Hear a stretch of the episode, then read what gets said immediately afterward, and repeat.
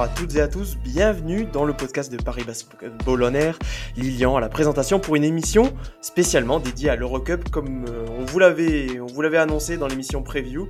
Voilà, on va revenir maintenant chaque mois sur le parcours du Paris Basketball euh, dans cette compétition européenne et pour ce faire, euh, notre expert du vieux continent, Corentin Rodriguez de Upset Media nous accompagne. Salut Corentin. Salut Lilian, très content d'être avec vous aujourd'hui.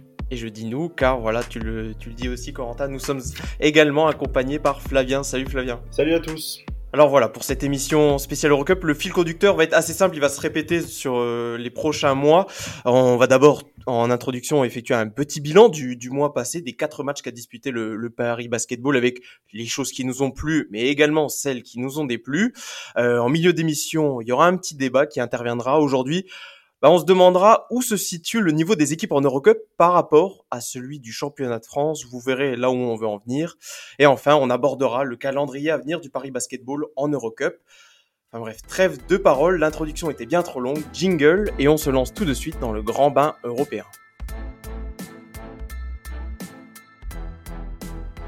Bonjour à tous, c'est Ismaël euh, du Paris Basketball, et aujourd'hui vous écoutez Paris Basketball On Air.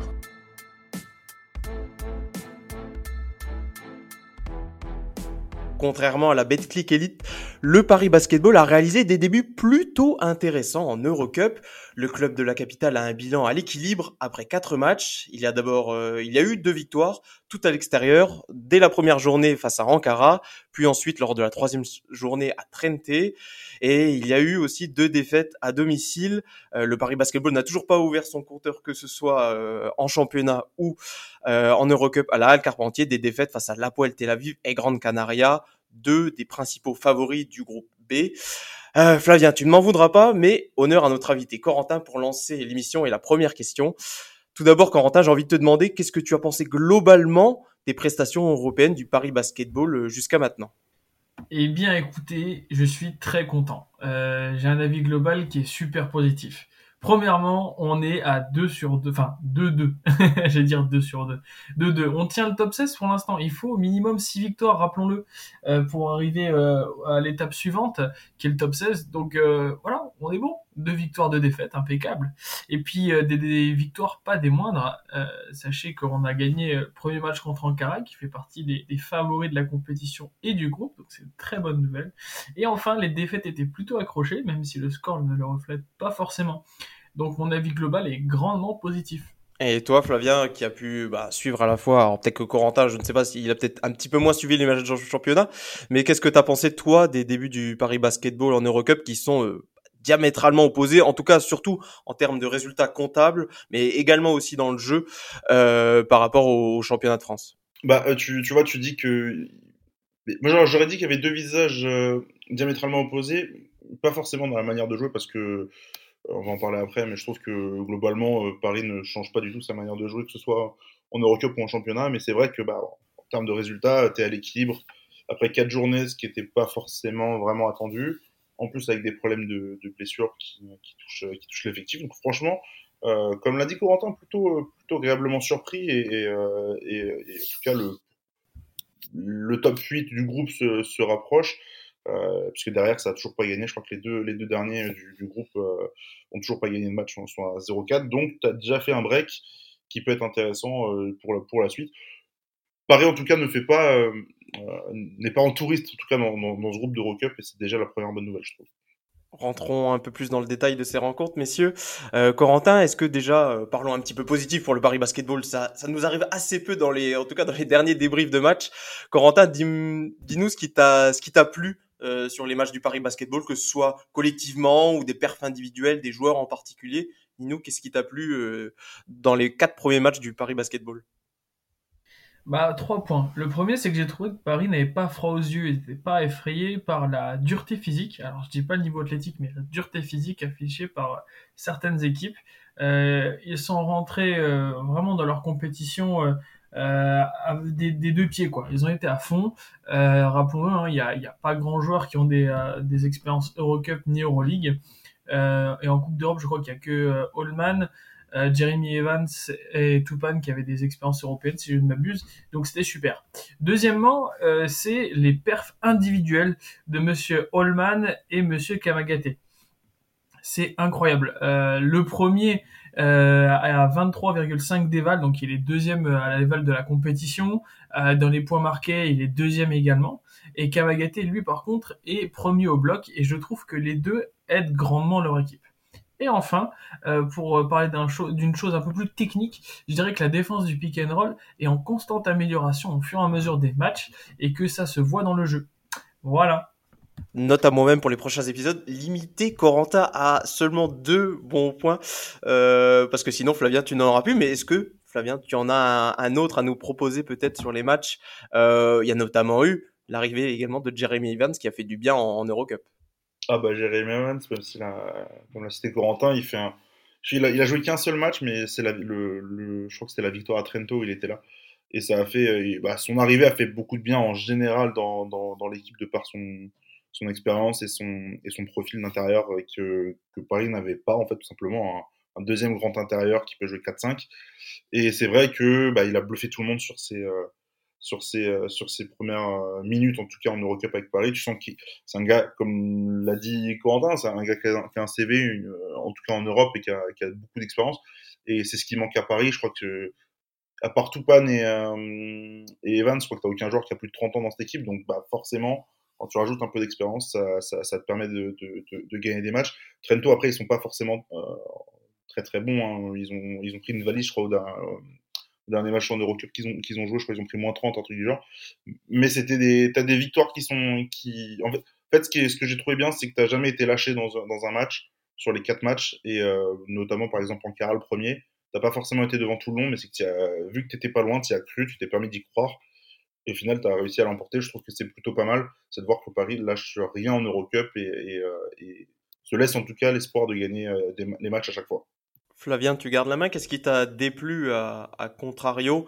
Et il y a peut-être des choses qui, bah, des comment dire, des problématiques qui subsistent à la fois en Eurocup et également qu'on a vu en championnat depuis le début de la saison pour Paris. Ouais, bah forcément, euh, je pense qu'on peut parler du volet défensif qui est toujours le, souci numéro un parce que Paris est la deuxième attaque de son groupe en, Eurocup. Par contre, c'est toujours, je crois c'est la dernière ou l'avant-dernière en euh, défense du, son groupe. Donc forcément que ce, point-là, ce point-là est, à revoir. Et puis, euh, bah, en fait, c'est simple, c'est tous les tous les points en fait négatifs qu'on cite depuis le début de saison, on les retrouve quand même beaucoup. C'est que c'est une équipe qui fait assez qui fait assez mal tourner la balle, qui euh, pas forcément beaucoup d'adresses, je trouve, et, euh, et, euh, et à des cadres parfois qui, qui, qui, lâchent, un peu, lâchent un peu prise. On peut parler de Tyrone Wallace sur les deux premiers matchs, ou même, même si je le trouve un peu mieux en Eurocup qu'en qu Betclic Elite, Axel Toupane aussi qui est pas forcément euh, au top au top. Qu'as-tu pensé toi de, de l'aspect défensif, euh, Corentin? On a notamment vu, alors là c'est toujours le bas pour Paris, mais également on a vu que euh, j'ai en mémoire notamment le match en Italie où Paris s'était adapté défensivement. Euh, c'est quelque chose qu'on remet parfois en cause depuis le début de la saison, les, les adaptations justement. Mais à, Trento, Paris avait notamment joué de la zone qui avait beaucoup gêné euh, l'équipe italienne. Qu'est-ce que qu'est-ce que toi tu penses de la défense de Paris euh, dans cette compétition pour le moment, Corentin? Sur le coup du passage en zone contre Trento, j'ai bien aimé. C'était intelligent, surtout face à une équipe qui peinait, peinait à shooter à ce moment-là. Cependant, je trouve qu'il y a des énormes trous en défense. Je sais pas si c'est la fatigue ou, le, ou, le manque de rotation, on va dire, mais c'est vraiment voilà, il n'y a pas le détail apporté pour être gênant, pour avoir un, point d'ancrage défensif qui, apporte du lien. Et c'est marrant parce que on le retrouve aussi en attaque. Donc euh, c'est vraiment problématique et Jeremy Evans va pouvoir combler certains trous, mais il peut pas jouer 40 minutes. euh, messieurs, est-ce qu'on peut peut-être enchaîner du coup sur le... Je trouve que l'exemple de Trento, on va rebondir dessus pour notre, notre débat de l'émission, euh, qui est aujourd'hui centré sur... Bah, c'est une question qu'on se posait avec euh, avec Flavien, avec Antoine également. Euh, nous, qui on n'a pas forcément une, une grosse un gros, une grosse connaissance du, du, niveau européen général, que ce soit Euroleague, Eurocup, euh, BCL. Mais on se demandait, Corentin, c'est un peu une question qui est orientée vers toi, comment expliquer le, le bon début de saison de Paris en Coupe d'Europe euh, conjugué avec ce, ces mauvais débuts en championnat de France? Est-ce que, derrière, euh, derrière cela, est-ce qu'il y a une différence de niveau entre l'Eurocup et le championnat de France, championnat de France qui, depuis maintenant quelques années, euh, a le niveau qui augmente largement, notamment, voilà, il y a les deux têtes d'affiche, Monaco et Lasvel, mais il y a également un niveau moyen, on peut le dire, je pense, euh, des équipes françaises qui est plutôt bon. Euh, alors la question, elle, est un peu crue, mais elle est simple, Corentin. Est-ce que le niveau en Eurocup est moins bon que celui en championnat de France? Excellente question. Euh, pour moi, il y, a, différents facteurs. Très honnêtement, je, vois, le vois à plusieurs niveaux. Il y a des facteurs psychologiques. Quand tu joues une Coupe d'Europe, bah tu prends un bol d'air frais par rapport à ton championnat. T'as pas de menace de relégation. Il y a aussi des ricains qui ont la volonté de se montrer pour la NBA, l'Eurocup ou enfin l'Euroleague. Je sais que Kyle Holman est suivi de près en Espagne. Basconia et, Valence sont sur le coup. Et puis aussi, tu as l'aventure, le voyage, la nouveauté pour ce club qui vit sa première saison. Deuxième chose, c'est que le, jeu est différent. Le jeu est plus structuré en Europe avec des équipes plus posées, avec une densité physique différente et une dimension athlétique ou très différente aussi. Le jeu est plus lent, les systèmes plus longs à être exécutés et la volonté de Paris de jouer la transition et le jeu rapide peut les bousculer. Donc euh, ça peut influer énormément sur la victoire et scouting peut être différent également. Et dernière chose, et ça c'est intéressant, je, je, veux vraiment votre avis là-dessus, l'Eurocup c'est un sprint. Jusqu'au top 16, il faut que tu gagnes quelques matchs. Euh, 6, euh, si ma mémoire est bonne, et au top 16. Et ce qui serait une réussite pour Paris? En Jeep Elite, c'est un marathon. Donc euh, c'est deux exercices différents. Flavien, toi, qu'est-ce que tu as pensé de, ces quatre premiers matchs de Paris en, en Eurocup, par rapport, bah, notamment plus là sur, les adversaires? Est-ce que toi aussi, comme, le disait euh, Corentin, tu trouves que le jeu up-tempo de Paris a un peu euh, désarçonné les, adversaires, euh, en tout cas les quatre premiers adversaires du Paris Basketball dans la compétition bah, Ce qui est marrant, c'est que Paris est déjà une équipe atypique en France euh, de sa, dans sa construction et de sa volonté de jouer hyper vite l'équipe de G-League concrètement, si on veut caricaturer les choses, et, et, et cette équipe de G-League, en gros, euh, pareil en Europe, fait, fait je pense qu'elle surprend en fait. C'est encore une surprise pour, ces, pour les équipes européennes dans, dans, le scouting et dans la manière d'approcher euh, tactiquement Paris. Et il y a un aspect qui, moi, je trouve est, hyper important en fait depuis euh, depuis le début de saison en, en Eurocup pour pour Paris, c'est au niveau des pertes de balles. Paris perd moins de ballons, je crois que qu'en qu Baltic Elite, parce qu'ils sont seulement à 14 par match euh, en Eurocup. Euh, c'est régulier de voir Paris à 18, 19, 20 pertes de balles par rencontre en, en, en championnat. Et bizarrement, c'est ça va mieux au niveau des résultats. Peut-être qu'il y a plus de concentration en soi dans, dans les matchs européens, comme tu as dit aussi. Hein Corentin, les joueurs aussi sont plus vus. Euh, on va pas parler forcément de la qualité de la retransmission, mais ça, ça en fait partie. Mais, euh, mais euh, un joueur comme Kyle Holman, qui lui a des, donc qui est suivi par exemple en Espagne, comme tu le dis, mais qui aussi euh, lui a des visées en NBA euh, à très court terme. ça, c'est quand même, c'est une, un c'est une exposition plus importante que le championnat de France. Et, et, pour le coup, je trouve que tout le monde en fait hausse un peu son niveau quand, il s'agit de l'Eurocup, quand c'est pas forcément le cas en, championnat. C'est sûr, ça, se remarque vraiment pour le coup. Et puis il y a aussi cette grinta euh, qu'ont certains joueurs. Euh, Gagic, notamment m'a vraiment impressionné au premier match. Euh, ils n'ont pas froid aux yeux. Et je pense que cette saison européenne peut vraiment être une réussite pour eux parce qu'ils ont cette fraîcheur euh, que n'ont pas d'autres équipes grisées par euh, la compétition chaque année. Juste, euh, je, je, fais un, je, fais une précision, c'est bien 18 ballons perdus par match en championnat pour Paris et 14 en, en, en Eurocup. Donc euh, ça change déjà beaucoup de choses euh, en moyenne par, par match. Ah, c'est vrai que vous le disiez tous les deux. Moi, j'ai surtout l'impression aussi que voilà, il y a eu des les, les joueurs de, du Paris Basketball ont été meilleurs, tout simplement déjà de manière individuelle euh, dans cette compétition. Kyle pour pour ne pas le citer, mais il y a également d'autres joueurs. Voilà, Jeremy Evans à Trento a été très important. Gegic aussi a fait aussi des très bonnes prestations euh, en, en, Coupe d'Europe. Et euh, après, voilà, pour, pour un peu prendre l'autre versant du débat, euh, Paris est aussi tombé sur des équipes très solides, la Poel Tel Aviv. On avait mentionné le secteur intérieur de, de l'équipe israélite dans la preview avec Corentin. Euh, mmh. et ben, ils nous ont fait très très mal sur ce match. Jalen Howard fait un, un énorme double-double et aussi Chris Horton qui était très efficace. Euh, les les, supporters qui étaient présents à Carpentier au dernier match face à Grande Canaria ont vu euh, le, niveau de jeu que peut avoir un AJ Slaughter qui a été dans le championnat de France euh, jadis. Euh, il y a également de, quelques intérieurs de Grande Canaria qui nous ont fait assez mal. Donc je pense que Corentin, tu avais raison, ça, ça dépend de l'équipe que tu rencontres, à, du contexte dans, lesquels, dans lequel tu peux rencontrer une équipe à, à tel moment de la saison. Ankara, voilà, c'était la c'était leur, ils avaient quasiment pas eu de match en championnat, je crois, avant qu'on les affronte. On les a peut-être pris un peu à froid. Et donc voilà, il y a, tous ces paramètres-là qui rentrent en compte. répondre à, ce débat-là de simple oui, le championnat de France est meilleur ou non, il n'est pas meilleur, c'est un petit peu plus compliqué que cela, je pense. Ah, disons que c'est différent, quoi. Est-ce que tu avais un dernier mot à ajouter, Corentin, sur, ce, sur cette partie?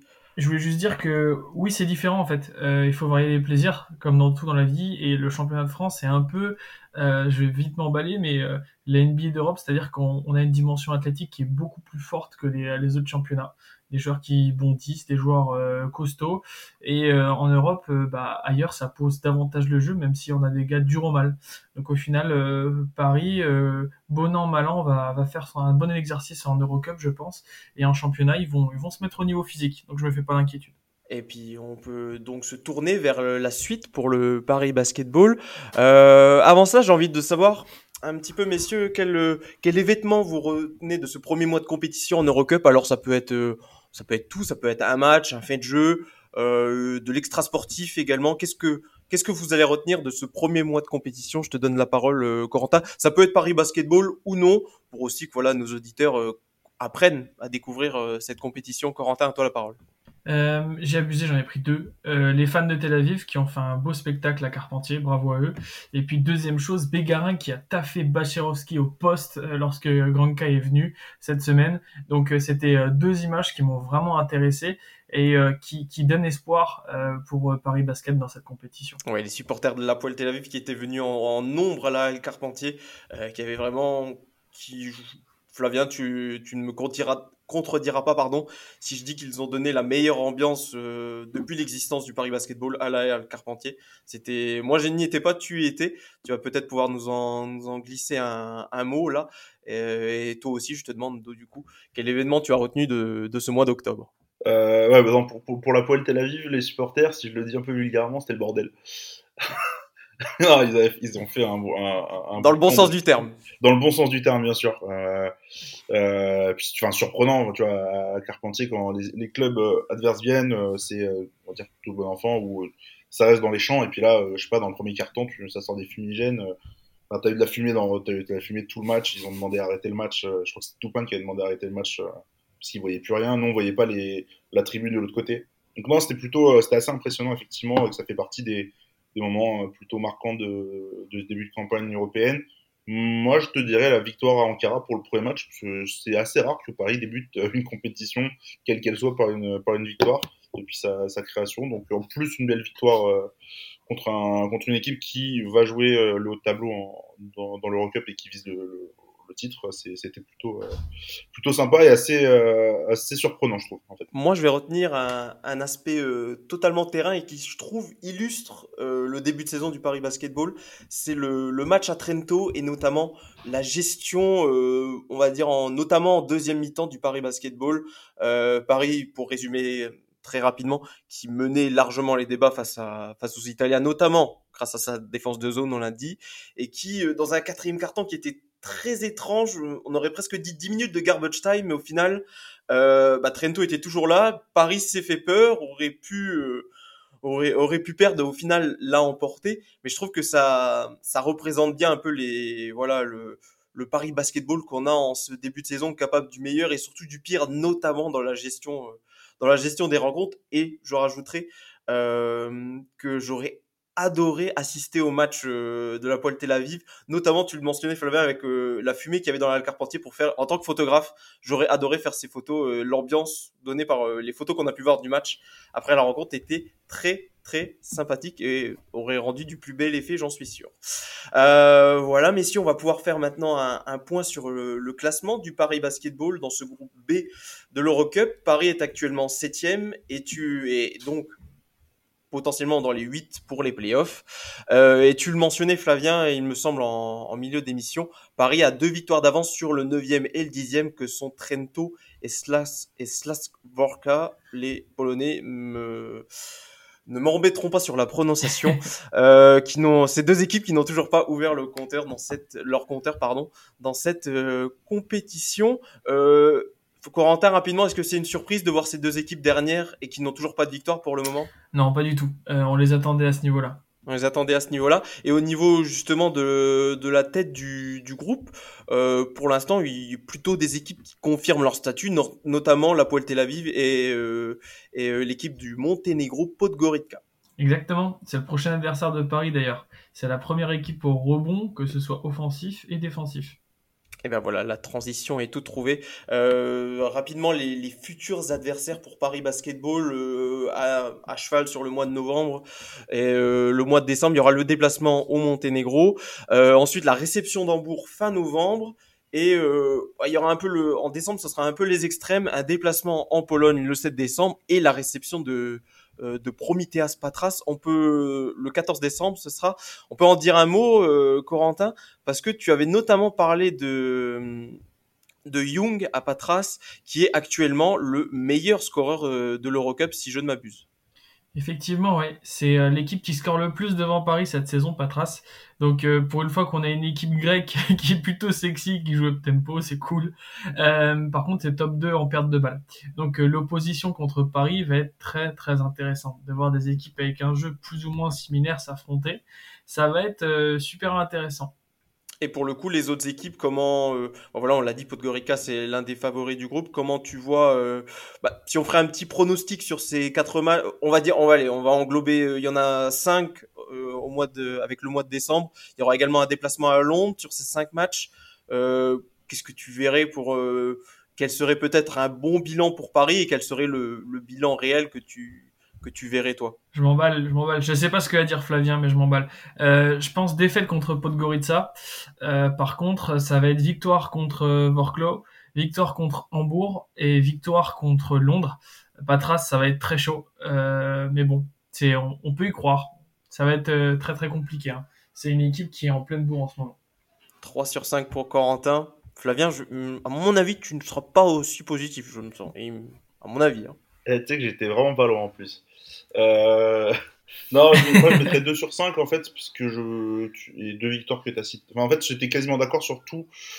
Hambourg, en fait, c'est juste que ça va être kiff-kiff et que je trouve que pour l'instant, c'est encore. Enfin, il faut encore avoir un peu de temps pour, euh, pour pouvoir pronostiquer, mais en tout cas, les victoires qui, moi, à mon sens, sont indispensables si tu veux finir dans les 8, c'est d'aller gagner à l'extérieur à Vauclos et à, Vauclos et à, et à Londres.